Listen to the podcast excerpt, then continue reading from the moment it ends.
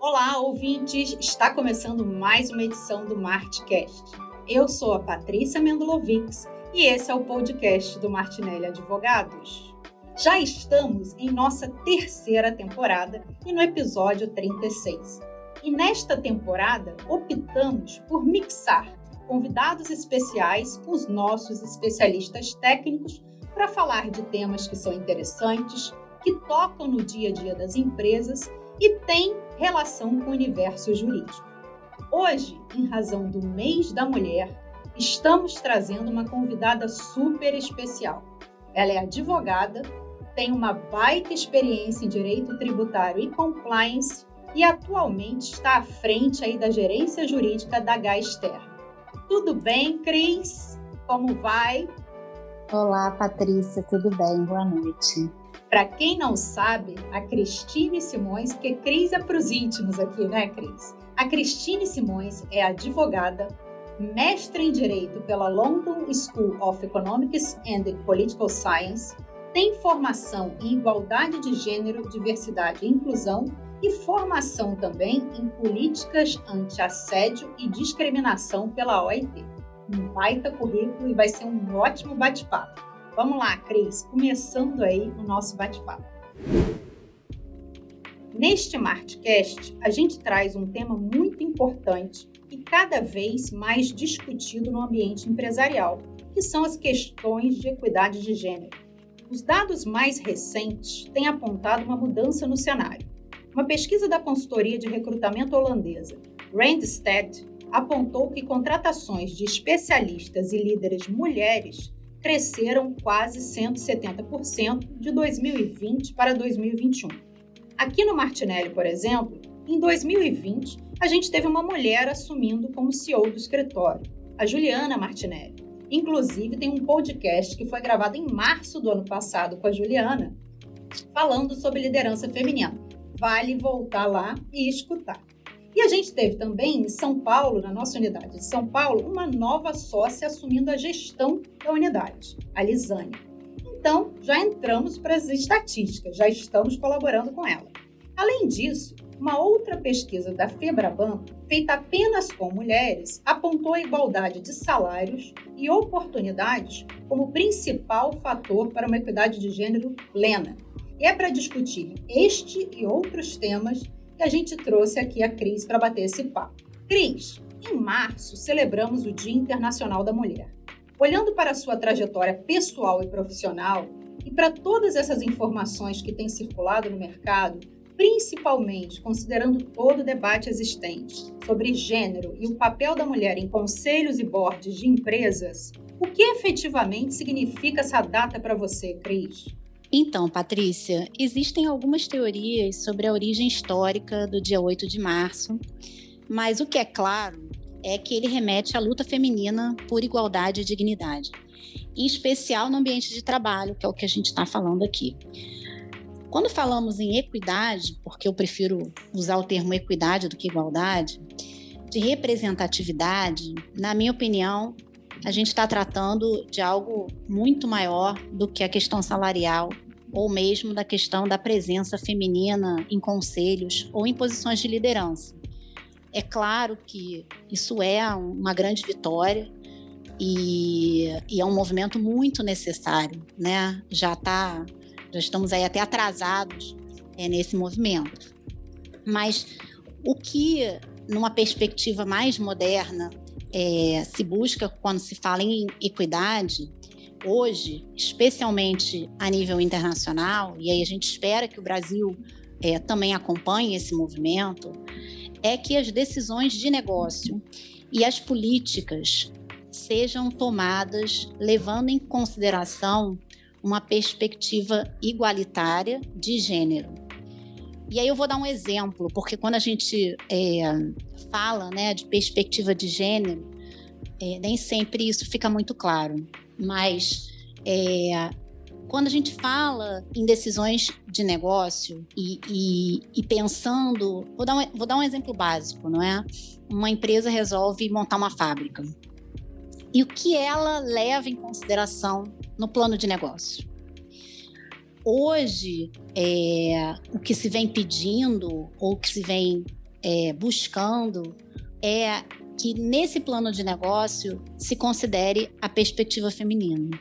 Quer dizer, se eu tenho uma fábrica é, que vai produzir é, roupa e eu tenho uma mão de obra majoritariamente feminina, na decisão de onde colocar essa fábrica, eu deveria, sob uma perspectiva de gênero, além de considerar benefícios tributários, além de é, considerar é, questões de ordem é, logística, também considerar como é que a minha mão de obra feminina vai ter atendidas determinadas necessidades que são específicas dessa mão de obra feminina. Então, eu estou instalando uma fábrica que tem creche perto, eu estou instalando uma fábrica em que é, há segurança no transporte. Então, é, para mim, 8 de março é, quer dizer luta, quer dizer luta por igualdade e dignidade. É, essa luta de 8 de março tem realmente é, uma, uma, relação muito próxima com a questão do trabalho, que é, obviamente, uma das formas em que a mulher é, consegue ter uma maior autonomia e independência.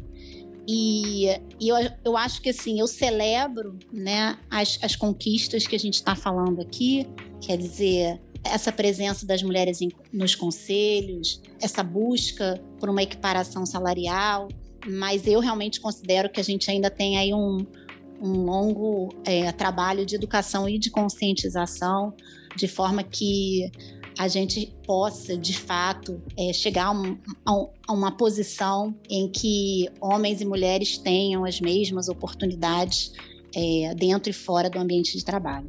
Cris, é super interessante isso que você trouxe, né? Porque existe muito também é, uma, uma fala que coloca que ah, é, vamos colocar mulheres em conselhos e boards de empresa, né? Como se fosse para cumprir uma tabela, entendeu? E de fato, isso só faz sentido se essas mulheres tiverem decisão para olhar por outras mulheres para buscar essa equidade de gênero, né? Porque se só for para preencher um lugar lá, que é a tal da cota, né, que se fala, para dizer, ah, temos mulheres no conselho, temos mulheres em liderança, e disso não for efetivamente é, não ocorrer uma mudança, isso não for traduzido em ações, e esse ponto que você colocou foi muito interessante em relação, por exemplo, a um plano de negócios. Tem algumas empresas, tem algumas indústrias que a mão de obra fabril é eminentemente feminina. Entendeu? Pela característica dos bens de consumo que são produzidos e são eminentemente femininas. Você olha o chão de fábrica, é eminentemente feminino. E aí você vai olhar e de fato não tem uma creche, o transporte não tem nenhum plano de transporte para ter, entendeu? Uma garantia de que essa mulher, quando sair 10 horas da noite, no turno da noite, não vai sofrer algum tipo de risco, algum tipo de coisa. Então, muito bacana você trazer isso, porque tem que ser reflexões que até nós mesmos, como mulheres, temos que fazer por, por todas. E não só, ah, às vezes, se contentar de sentar na cadeira, ah, a líder, né? É isso. E é uma das, uma das coisas que eu, que eu falava até é, mais para frente. Quer dizer, a gente ainda está num movimento é, de mulheres ocupando as cadeiras dos homens. Exato. E, e na verdade, e, e claro que assim, o Brasil, infelizmente, né, está uhum. sempre um pouco atrasado, tá? Uhum. Então, é, a gente está falando de ESG, que é super importante, a gente está falando de cotas, mas é, em âmbito de ONU, né, uhum. se fala de uma coisa que se chama gender mainstreaming, né? E a questão de gender mainstreaming é, não é uma questão de cota. A cota já está superada. É tipo assim, olha, a cota ela deveria ser assim, é, é o é o básico em que eu quero garantir o conceito de que mulheres têm direito, uhum. né? Quero garantir o acesso. Mas a verdade é que o que se vê na prática é muitas das mulheres que chegam à posição de liderança, né? Ou elas chegam nessa posição é, tendo que ter um grau de resiliência absurdo para passar por cima de situações que os homens não enfrentam. E nem passariam. Jamais passariam. Ou elas, na verdade, têm que abdicar de muita coisa, ou de quase tudo. Então, elas vão abdicar da vida pessoal, elas vão abdicar né, de, de, de, de muitos planos é, para poder, digamos assim, ocupar aquela cadeira. Uhum. E aí, por isso que, na verdade, hoje, quando a gente quer falar de igualdade, a gente prefere usar a palavra equidade, porque a verdade é, não, não somos iguais.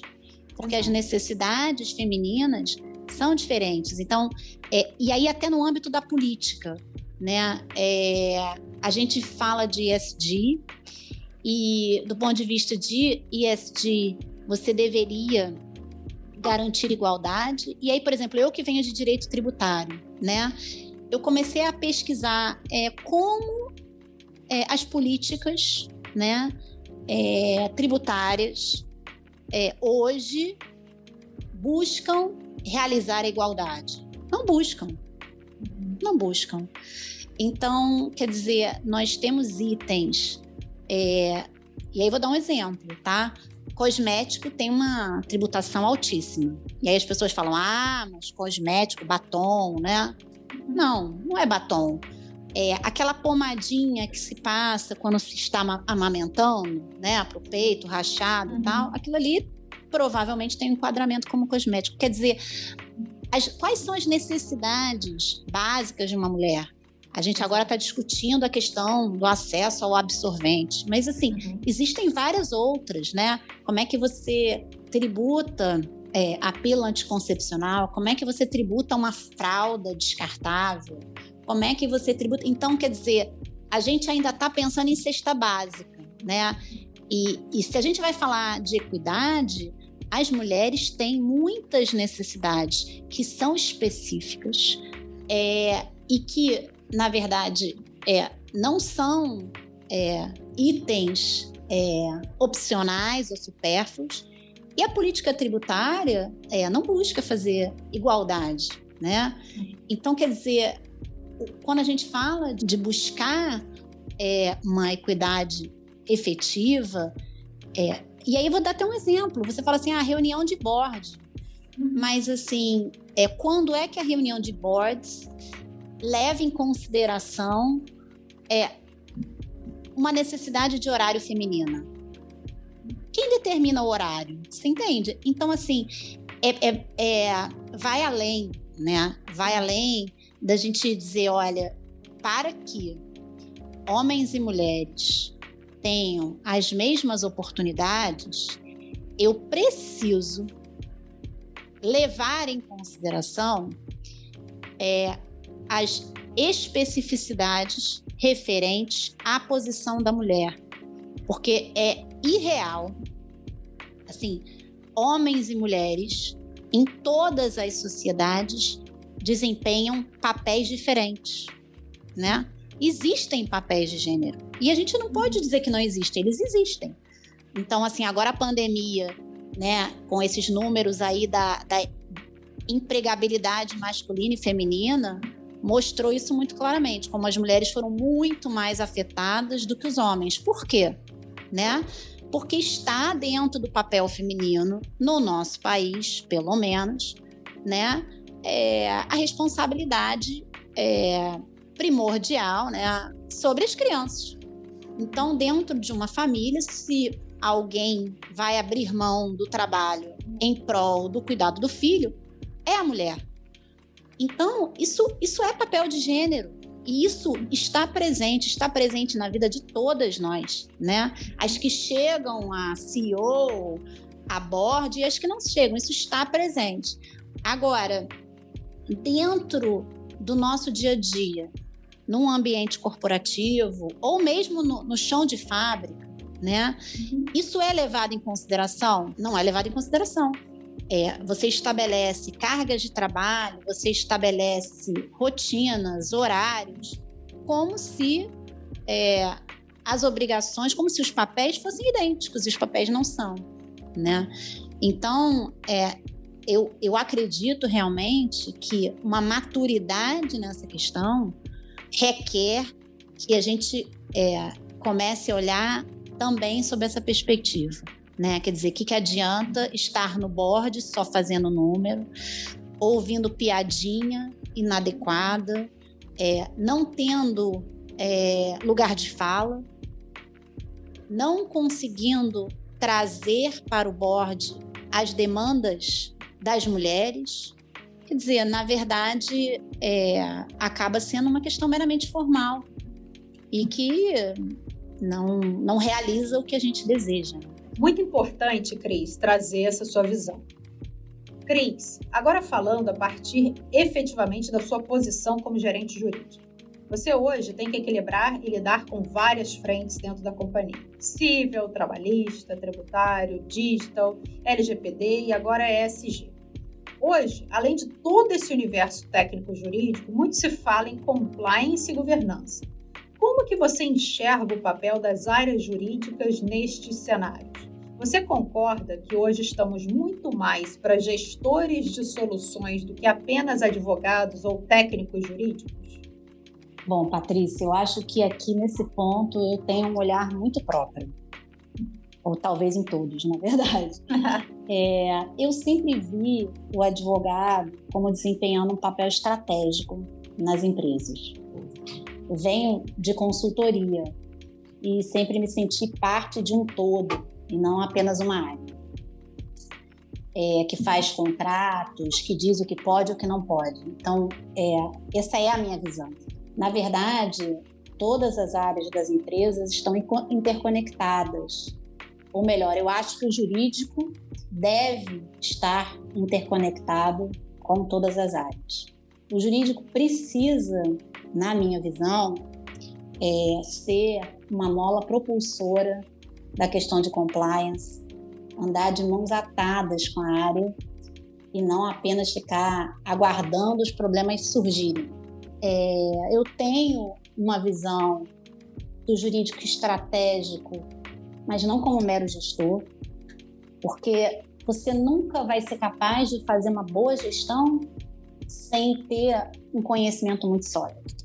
Então, eu acho que as coisas é, caminham juntas é, então, mais do que a questão da gestão, eu acho que o jurídico é, deve ser estratégico, é, deve estar interconectado com as áreas, tem que entender o negócio, tem que dialogar né, com os outros stakeholders.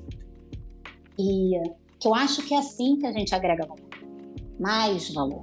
Então, a gente ter um jurídico que resolve problemas, né, o dano já existe. E eu acho que no compliance é a mesma coisa. Quer dizer, a gente até agora vinha né, olhando o compliance como mais um ditador de regras e mais um instrumento de punição. Quando eu acho que onde o compliance pode agregar valor, deve agregar valor, é na educação, né? tanto o compliance anticorrupção, como o compliance antidiscriminação, compliance de gênero, ISD, enfim. E aí, dentro daquilo que você falou na, na pergunta anterior, uma visão é, diferente, né? Uma visão de que do que, que se busca quando você tem uma área jurídica, como você tem uma área de compliance, quando você tem LGPD, né? O que, que você está buscando? Você está buscando é, proteger um determinado bem jurídico, né? É, um determinado valor. Então, se a gente vir, se a gente começar a olhar a nossa atuação é, em linha com os valores das empresas, com aquilo que, que, que são os valores da nossa sociedade, os valores que a gente busca, eu acho que a gente vai ter um, um jurídico que, é, que agrega muito mais valor e que a gente vai ter um desempenho da nossa atividade também que é muito mais satisfatório. É, a gente olhar aquela empresa e entender que a gente é, é parte daquela da criação, né? E não que a gente, na verdade, está ali para resolver problemas. Então, eu, eu vejo o jurídico assim, mas eu sempre vi o jurídico assim. Talvez seja porque a minha origem é de consultoria, então comecei a vida tentando resolver problemas, né? Então, quando eu migrei é, para as empresas, eu tinha muito essa visão, né? De que eu queria resolver problemas e que eu queria interagir, entender e fazer mais. Então, é, acho que hoje isso está realmente é, bastante em pauta, ainda mais com a questão é, da digitalização de muita coisa, né? É, copiar e colar um contrato não, não tem mais valor nenhum. Hoje em dia, você, é, com software, você consegue fazer aquele trabalho meramente mecânico que era desempenhado por alguns departamentos jurídicos. Então, de fato, eu acho que é, o jurídico de empresas está é, se reinventando, né? ou de algumas empresas, ele está se reinventando, porque hoje em dia você, né, a tecnologia é, supriu é, muitos desses trabalhos, mas é, eu sempre vi o valor do jurídico não aí. Né? Eu sempre vi o valor do jurídico é, como um grande colaborador da empresa na busca de, de soluções e de oportunidades. Então, é, essa realmente é, é a minha visão, já era e continua sendo. E, Cris, esse ponto que você trouxe, né, eu acho que exatamente nisso a gente concorda. Porque aquele jurídico só técnico, distanciado de outras áreas da empresa, distanciado do business, né, do negócio, olhando só para o problema, sem pensar no médio e longo prazo de prevenção, de um olhar estratégico sobre como evitar determinados problemas, se antecipando a problemas, é, hoje o jurídico precisa ser isso, seja um jurídico interno, seja um advogado. Aquele advogado que vem para uma reunião com uma empresa querendo só judicializar, querendo só entendeu, criar, tipo assim, ah, vamos processar, isso não, não funciona mais, porque de fato a gente tem que ter o um olhar de solução, né? tem que ter um olhar integrativo seja internamente como jurídico interno, seja como terceiro, um advogado, um prestador de serviço, de pensar como eu vou tornar esse negócio mais viável e menos custoso e mais agregador, ganhando mais valor no nicho que ele está inserido e não só respondendo processos ou indo ali, tipo assim, despachando algo. Não, o jurídico tem que de fato ser estratégico e não uma área que tem fama dentro das empresas, ou advogado, que é o cara que trava tudo. Vai para o jurídico travou. Não, o jurídico tem que ser aquela, aquele olhar mais apurado, mais técnico, mas profundamente estratégico. Cris, seguindo aqui. Hoje, a gente está aí, final de pandemia, né? Passamos aí dois anos aí no meio de toda essa loucura que a gente viveu. E com isso, o cenário de trabalho, né, as características de trabalho, é, as pessoas, tudo mudou. Né? O mercado, o consumidor, tudo mudou. E a gente saiu do mundo VUCA para o mundo BUNNY, né? E aí a gente, tipo assim, para você, considerando tudo isso aí que a gente viveu, quais são os skills necessários para um profissional se destacar e ter sucesso nesse mundo atual? Bom, Patrícia, eu achei essa pergunta mega difícil, mas eu vou tentar responder.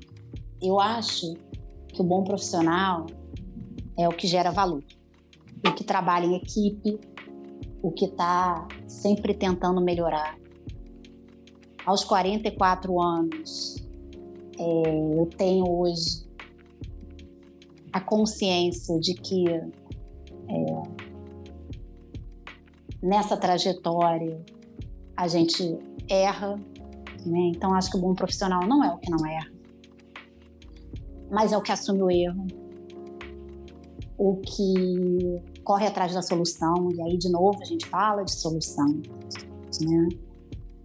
Então, eu acho que a pandemia também trouxe à luz é, a nossa humanidade. Exatamente. Ela, ela mostrou o quão frágil era é, aquele nosso modo de viver, é, totalmente é, dissociado do que, do que é humano. Então, eu acho que nessa retomada tem se buscado muito um olhar diferente é, para o planeta para as relações humanas. Quando a gente fala de, de ESG, na verdade a gente está falando o quê? De desenvolvimento sustentável. A gente está reconhecendo que do jeito que a gente veio explorando, e aí não explorando só o planeta, mas nos explorando enquanto ser humanos, nós é, estaríamos fadados à, à destruição. Então, existe esse movimento hoje, né, que é um movimento de reflexão, de busca é, por valores humanos, que foi aquilo que você falou no início. E, e eu acho que de, de busca por, é, por melhores resultados, mas não necessariamente estritamente focados em produtividade. Agora, nessa guerra da Rússia, né, a gente mais uma vez vê isso, né? É, como as decisões é, da economia foram tomadas com base em um único critério, que foi o critério financeiro. E, e ele não funciona, ele não é sustentável. Né? Ele não pode ser sozinho, né, Cris? Isolado, você precisa compor outras métricas e outros valores na balança, né? Não é só lucro pelo lucro, né? Ninguém quer também, né, porque até nesse último, no nosso último podcast sobre ISD, o Edvan, que foi o nosso convidado aí pela Irani, ele falou, né, as pessoas acham que SD é ficar abraçando árvore aí e não pensar em lucro, não é isso. Entendeu? É você pensar no negócio no longo prazo, é você pensar em sustentabilidade, você pensar em relações mais equilibradas, um ambiente melhor, entendeu? E isso passa por mais produtividade, mas de uma outra forma né? Exatamente. Existe um estudo extremamente interessante que foi feito é, na Austrália, é, que ele correlacionava a questão de assédio é, sexual contra mulheres com produtividade. E ele mostrava né, como a implementação de políticas de combate à assédio ou de políticas equidade de gênero, como isso tinha é, um reflexo é, positivo é, na produtividade. Então, eu acho que a gente, eu espero que, né, porque a gente não sabe, e aí falando da questão da Convenção 190, ela também vem com essa mesma pegada, né, ela conversa com o ESG de uma forma assim muito harmônica, que é exatamente isso, a gente é, compreender é, que as relações humanas é, são extremamente importantes e que os melhores resultados eles se dão não através da exploração da mão de obra, mas de, da implementação de uma cultura de dignidade, de respeito. E aí, dentro dessa questão, eu acho que olhar o trabalho nesse momento se preparar para esse mundo novo, e assim, eu tenho um filho adolescente, né? E, e a gente começa a ver que a movimentação é nesse sentido. É no sentido de que você está querendo criar profissionais é, de convergência, profissionais capazes de estabelecer diálogos, né? Quem foi que aprendeu na escola é, a se relacionar? Quem foi que aprendeu na escola a se comunicar, né? A gente é, aprende a escrever bem, mas a gente não, não aprende como lidar com problemas de comunicação. E aí vem a tecnologia e cria as maiores dificuldades de comunicação. Né? Assim, o WhatsApp, eu digo assim, o WhatsApp é a maior fonte de desarmonia que pode haver, porque de fato é, você escreve sem conotação e, e aquilo, enfim. Então, eu acho que agora é, a gente a gente se afastou tanto, né, do, do humano e agora a gente chega à conclusão que para a gente funcionar bem afastado, a gente precisa aprender a se relacionar. Olha que curioso. Se conectar, né? Se conectar, é. né, Cris? Porque eu acho assim, ó, a tecnologia não pode ser razão para você ficar desumano, né? É e às vezes quando você fala essa questão do WhatsApp, do próprio e-mail, é, às vezes a gente está tão no automático que acha que você já está numa conversa com alguém, né? Você esquece do bom dia, você não entende qual o, como está o interlocutor do lado de lá, né? Se ele está, como que ele vai receber aquilo seu.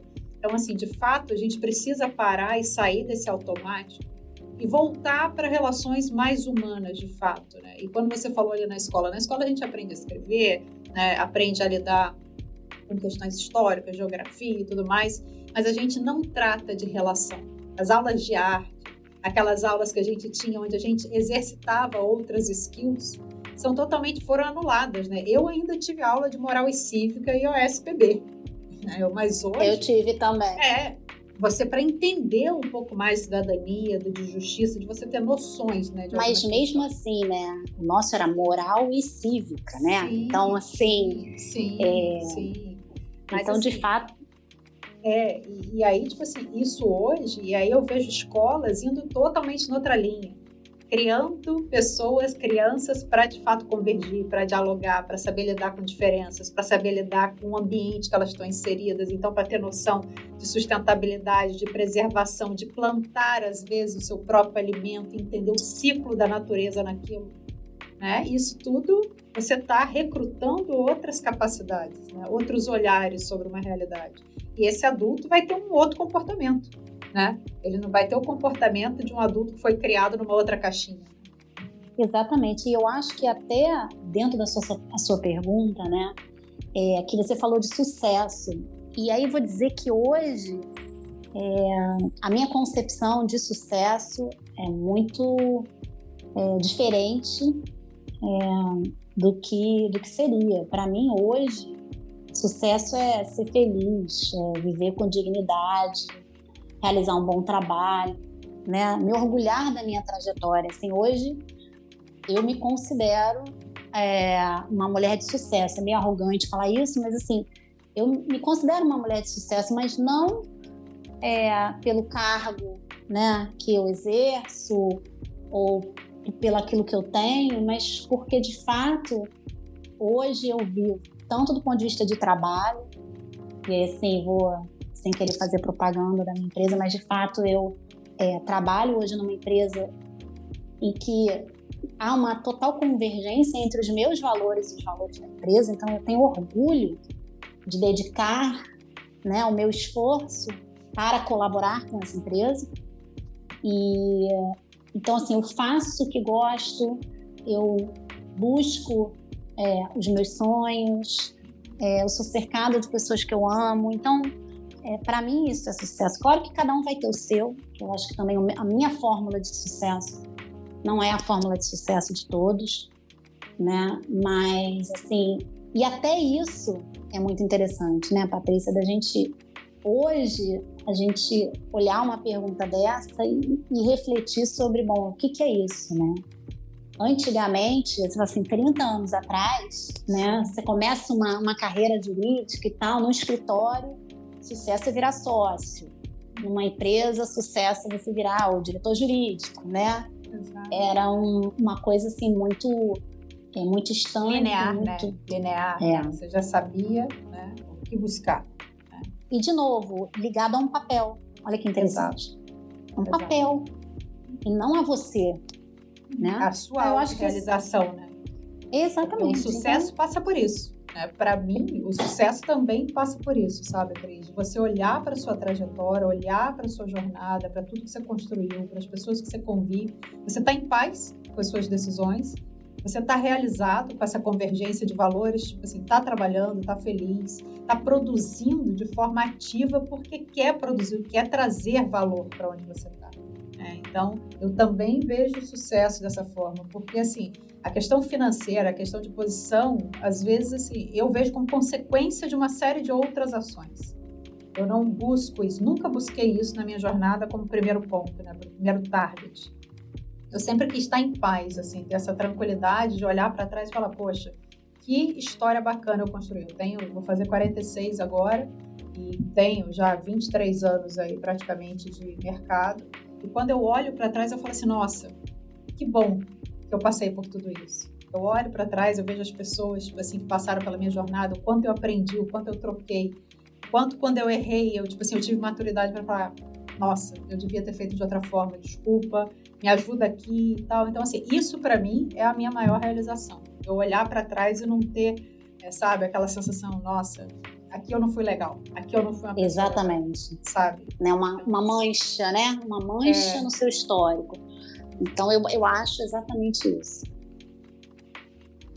Cris, agora para fechar o nosso bate-papo, eu ficaria aqui com você batendo papo horas e horas e horas, mas para fechar, a gente tem aí no nosso Martcast muitos executivos e executivas, advogados, profissionais autônomos, uma turma que escuta.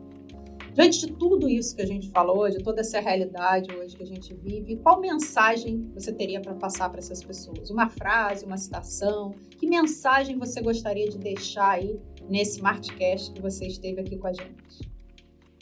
Então, assim, eu fiquei pensando o que é, qual seria a mensagem que eu, que eu deixaria. E aí eu vou deixar uma. Existe um texto, na verdade, que é, muito citado pela Brené Brown, você pode já ter ouvido, mas é algo que algum tempo atrás, quando eu quando eu resolvi assumir um papel mais ativo na minha vida com relação a, a lutar, né, pelo aquilo que eu acreditava, pelos meus valores, esse trecho né, esse texto passou por mim.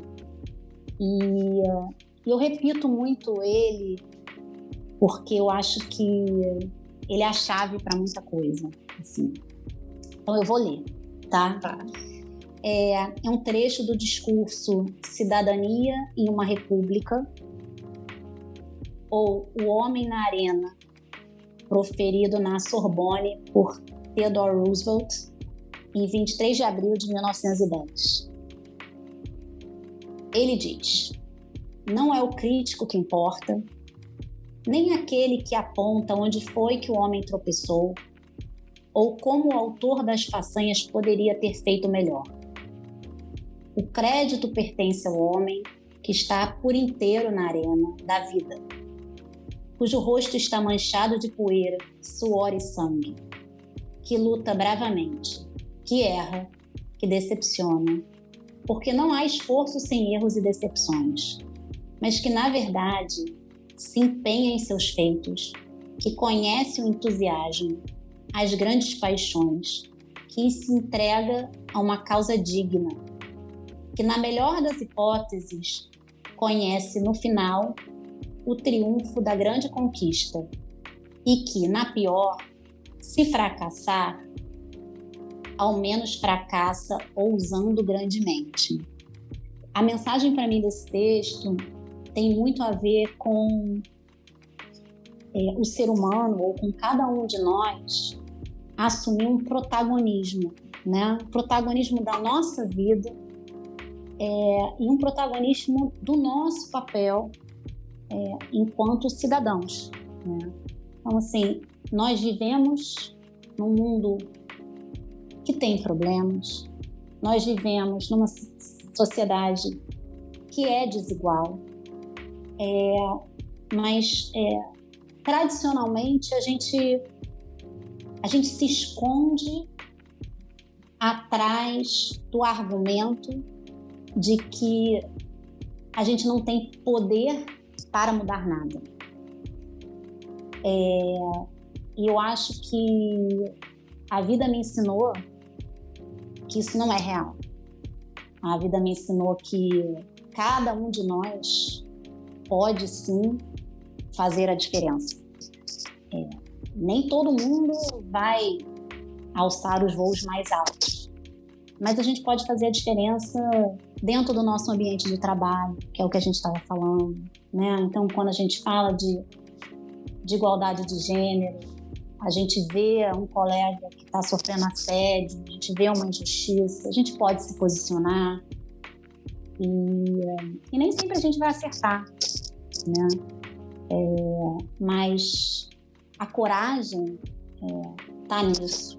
E eu, eu admiro muito quem, quem vive com coragem. Eu é, escolhi viver a minha vida com coragem. Então eu acho que é isso que eu gostaria de, essa mensagem que eu gostaria de, de deixar, né? que a gente é, acredite, é, que a gente acredite nos nossos sonhos, que a gente acredite é, que o que não está bom é, pode mudar, que a gente acredite no nosso potencial de transformação. É, então, assim, eu acredito muito. É por isso que eu estou aqui. Né? Eu acredito que é, as palavras têm, têm poder, né? E, e é isso. Eu agradeço muito, muito, muito o convite. É, acho que toda oportunidade da gente falar de temas assim tão importantes é, é, um, é preciosa. É, eu parabenizo vocês, né? É, porque vocês estão fazendo um trabalho é lindo, com muita verdade. Né? As perguntas foram assim é, elaboradas de uma forma assim muito genuína. Então essa é a minha mensagem, a minha mensagem é de esperança, de união é, e de acreditar mesmo que que o que a gente está fazendo aqui hoje pode é, transformar alguma coisa e que onde a gente estiver, a gente pode realmente fazer a diferença. E se errar, é, pelo menos tentou fazer o melhor. Errou na arena, né, Cris? Errou, errou na, na arena, arena, né? Não errou em na arquibancada vendo o jogo acontecer. Cris, assim, ó, foi sensacional, como eu te falei. Eu ficaria horas aqui batendo papo com você. É, você me encantou em vários aspectos aqui. Eu já era, assim, sua fã. Quando conheci ali você, achei, assim, a sua trajetória pessoal e profissional super interessante. É, fiquei muito feliz quando você aceitou. E eu acho, assim, foi um baita bate-papo por mês da mulher. Eu acho que vai inspirar muitas mulheres, muitas profissionais a refletir a pensar na sua posição, a refletir sobre seu protagonismo, as suas vontades, os seus sonhos, a pensar em agir às vezes com mais coragem em determinadas situações e não se calar. Então, assim, muito obrigado pela sua participação. Fiquei muito feliz e honrada de ter você aqui, tá bom? Eu que agradeço. Mais uma edição do nosso Martcast chegou ao fim. Este conteúdo vai estar disponível nas principais plataformas de podcast. Então, não pense duas vezes antes de compartilhar esse programa com outras pessoas que tenham interesse neste tema. Fique de olho nas nossas redes sociais, porque em breve teremos outras edições do nosso Martcast. Tchau!